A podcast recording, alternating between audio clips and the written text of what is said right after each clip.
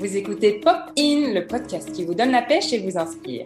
Je suis Cécile Tovel, cofondatrice de la conciergerie d'entreprise La Minuterie. Tous les 15 jours, j'invite des personnes passionnées et passionnantes et je décortique avec elles comment un métier, des passions, des missions peuvent illuminer et impacter une vie au quotidien. Aujourd'hui, je reçois Audrey Régnier qui vit dans l'Orne en Normandie. Passionnée par la gestion de projets, Audrey met tout en œuvre pour pérenniser Boin France, unique fabricant français d'aiguilles et d'épingles, expert en mercerie, implanté dans l'Orne en Normandie depuis 1833. Depuis la reprise en 2018 avec son mari, il modernise tout en respectant l'ADN historique de l'entreprise.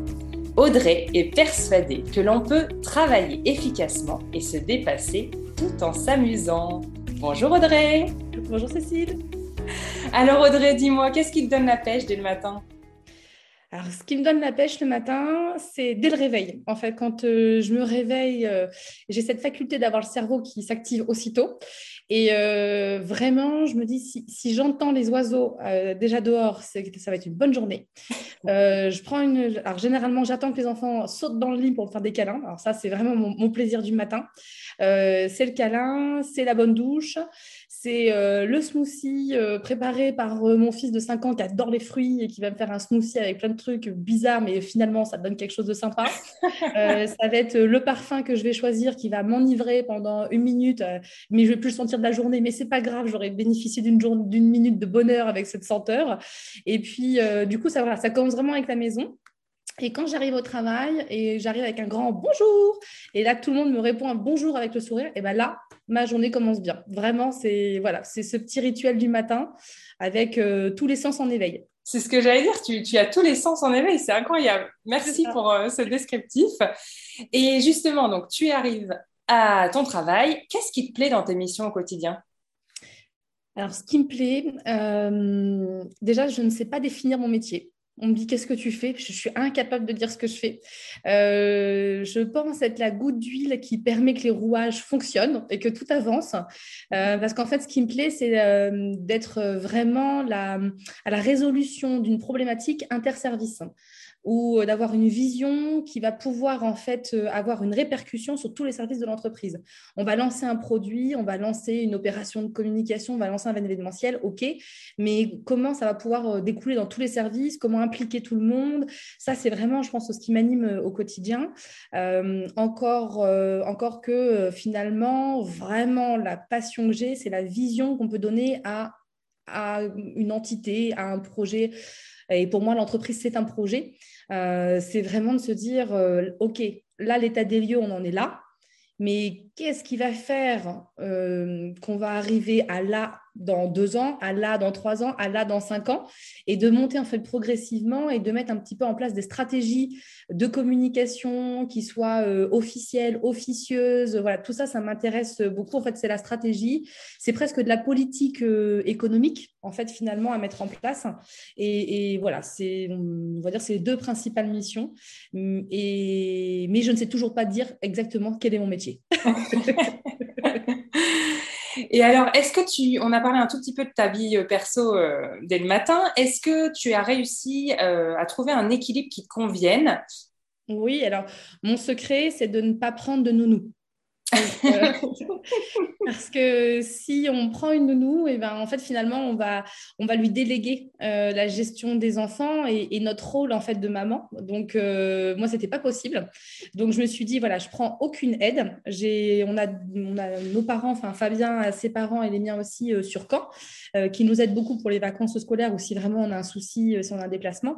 Mais au quotidien, en fait, on est seul sur la région et finalement, c'est très bien parce que ça nous oblige à être parents. Donc, tout le monde sait qu'à 17h50 au plus tard, je pars en urgence de l'entreprise pour aller chercher les, enfants parce que c'est 18 h d'année cara. Et à l'aigle, on n'a pas de bouchon, donc ça, c'est super. on n'est pas en retard. Euh, mais voilà, en fait, je, je suis au travail de 8h30 à 17h50 au plus tard. De 18h à 21h, je suis maman et euh, femme de ménage et cuisinière et lavandière, tout ce qu'on veut. Et puis de 21h à 23h30, par contre, je retravaille Alors, euh, ce qui est très déconseillé, tout le monde me dit, mais tu vas jamais tenir. Mais pour autant, en fait, je ne peux pas avoir une journée, je ne peux pas faire tout mon travail de, de 8h30 à 17h30. en gros, la journée, c'est pas, ça rentre pas en fait dans mon planning.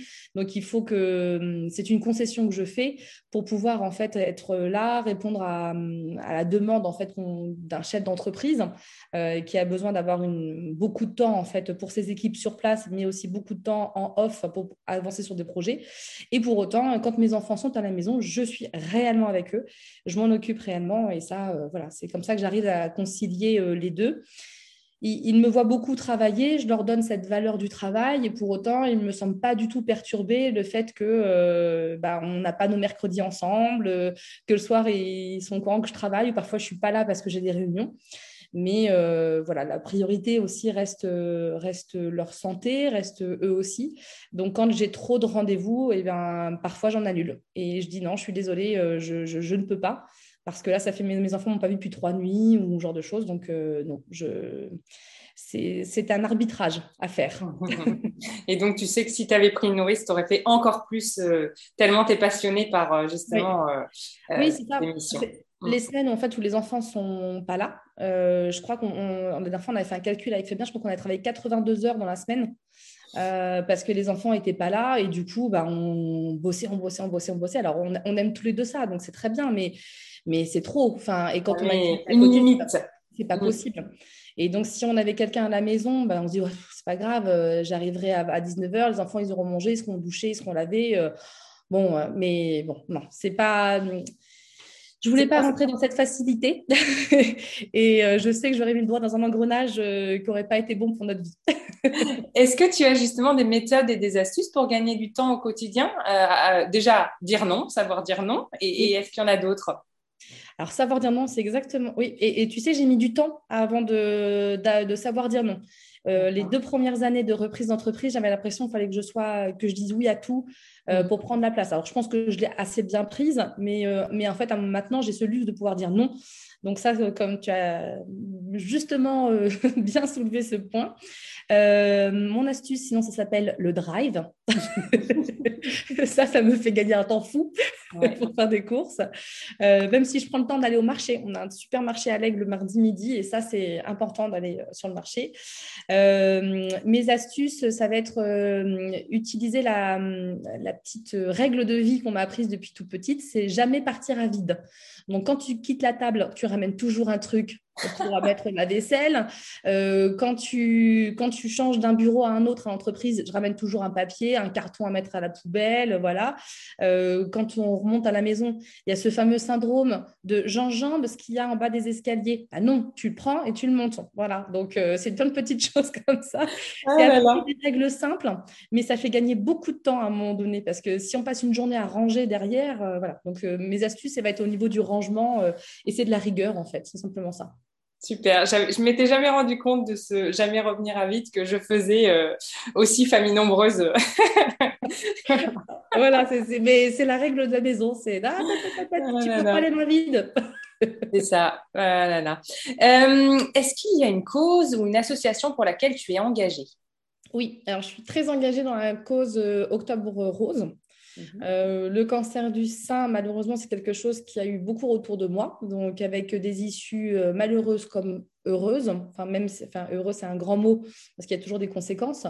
Mais en tout cas, euh, voilà, c'est quelque chose qui, a hum, participé à ma construction quand j'étais petite et, adolescente. Donc, je me suis toujours dit, le jour où je pourrais essayer de faire quelque chose, bah, j'essaierai de le faire. Donc, quand on individuellement, on peut essayer de participer. Mais là, je me suis dit, maintenant que j'ai un peu plus de de voix avec une production française, bah, c'est peut-être à moi d'essayer de, créer quelque chose. Donc, on a créé un produit, un bracelet pelote spécial Octobre Rose, et on reverse en fait un euro sur chaque vente euh, pour, euh, pour bah, l'Institut Curie. Donc, on a commencé en 2021, on continue en 2022, on va un peu plus loin euh, avec du coup un projet, donc toujours un bracelet pelote pour Octobre Rose, mais cette fois-ci, j'intègre ma deuxième cause dans ce projet parce que je suis aussi très engagée sur euh, la réinsertion des femmes Donc, il y a des femmes, hommes, femmes, hein, mais là, en l'occurrence, c'est plus pour des femmes. Euh, j'accueille toujours un atelier d'insertion textile. Donc, c'est un atelier qu'on a monté avec la mission locale. On a la chance d'avoir une directrice très dynamique sur le territoire de, de l'Aigle Mortagne-au-Perche. Et donc, on a monté cet atelier d'insertion textile. On l'héberge gratuitement chez Boin. Et donc, ça permet à des femmes et il y a un homme euh, qui, sont, qui ont des parcours de vie peut-être un petit peu compliqués ou voilà, euh, qui sont un petit peu sortis du schéma traditionnel, de remettre un pied à l'étrier sur le travail. Et donc, l'édition 2022, eh ben, du coup, euh, du bracelet pelote, je vais combiner l'octobre rose et de la couture, puisque je leur donne le bracelet du bracelet pelote à faire en couture dans l'atelier. Super. Donc voilà, je, j'essaye en fait que mon métier puisse aider des causes, mais, mais je ne veux pas rentrer que dans le mécénat. Euh, je, je, peux, je mécène des personnes, je mécène des causes, mais euh, ce que je veux surtout, c'est euh, apporter aux causes en apportant du travail et de la valeur et du sens en fait derrière les actions. Ça, c'est très important. J'aime beaucoup donner du, sens aux choses. Donc, voilà, c'est important. Ah, super. Merci beaucoup pour ce partage. Alors, qu'est-ce qui t'inspire? Je vais te proposer de me citer par exemple une personne, un livre, une œuvre d'art. Qu'est-ce qui t'inspire? Est-ce qu'on a 15 minutes pour ça Tu m'avais demandé combien de temps durait l'interview. On est sur des formats courts, mais je sais que je sais que tu as eu les questions et que, et que tu, tu sais répondre. Mais je crois que tu, m'as dit que tu avais plusieurs réponses pour cette ah question. en fait, je pense que l'inspiration, elle, est, elle est partout, en fait. Donc, euh, vraiment, euh, euh, et, je suis un petit peu euh, fâchée en ce moment des discours bien pensants. Alors, ça m'embête de le dire, mais, euh, mais vraiment, en fait, mes salariés, moi, aujourd'hui, parfois, ils, m'inspirent parce qu'ils vont, ils vont faire un truc ou ils vont avoir une, réflexion ou ils vont avoir une façon de gérer un, un sujet où je me dis, tiens, j'aurais pas fait comme ça. C'est intéressant parce que parce que du coup, ce qui m'intéresse, c'est d'avoir des, personnes différentes autour de moi. Donc ça, ça va m'inspirer. Par exemple, Fabien, euh, on est totalement différents. Donc Fabien, mon mari est associé. Et franchement, euh, parfois, je me dis, mais c'est fou, j'aurais, j'aurais pas du tout pensé ça comme ça. Donc euh, je trouve que c'est intéressant, en fait, ce mécanisme est différent. Mais vraiment, mes inspirations depuis tout petit, c'est mes parents. Parce que mes parents, ils m'ont toujours... Enfin, j'ai l'impression que tout est possible. Donc, euh, et c'est pas genre de ce genre de, de, de citation justement bien pensante, euh, vise la lune pour tomber dans les étoiles, enfin genre de truc qui me gonfle.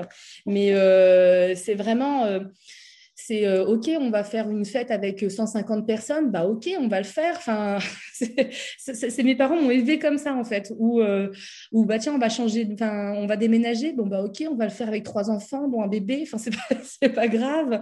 Et voilà, donc tout est possible. Ça c'est des choses qui m'inspirent. Après, on va dire dans une dimension totalement autre, je suis fan d'Iris Apfel qui est euh, cette New-Yorkaise de, 100 ans, maintenant elle a 100 ans, bah, elle a passé les 100 ans, et euh, avec un look totalement excentrique, qui n'a rien à faire de ce que pensent les autres, et qui avance comme elle a envie d'avancer. Alors ça, je trouve ça euh, juste incroyable, je la trouve magnifique. Donc ça, ça m'inspire beaucoup. après, en livre, par exemple, il y a un livre que je trouvais hyper intelligent qui est La grève d'Ayn Rand. et qui, qui en fait parle d'une société américaine qui est en pleine décadence par un régime un petit peu, alors euh, on ne parle jamais de communisme, mais qui est par un régime où en fait on va niveler par le bas pour euh, que les riches repartagent toutes leurs richesses. Euh, et il n'y a aucune valeur du travail en fait. C'est simplement l'argent en fait qui est moteur de la société. Et du coup voilà, c'est très intéressant en fait de voir des points de vue, des points de vue comme, comme cela. Et puis, ma dernière inspiration, et là, c'est vraiment pour vous faire un petit peu euh, sourire, mais je crois que c'est le plus grand fou rire que j'ai jamais eu.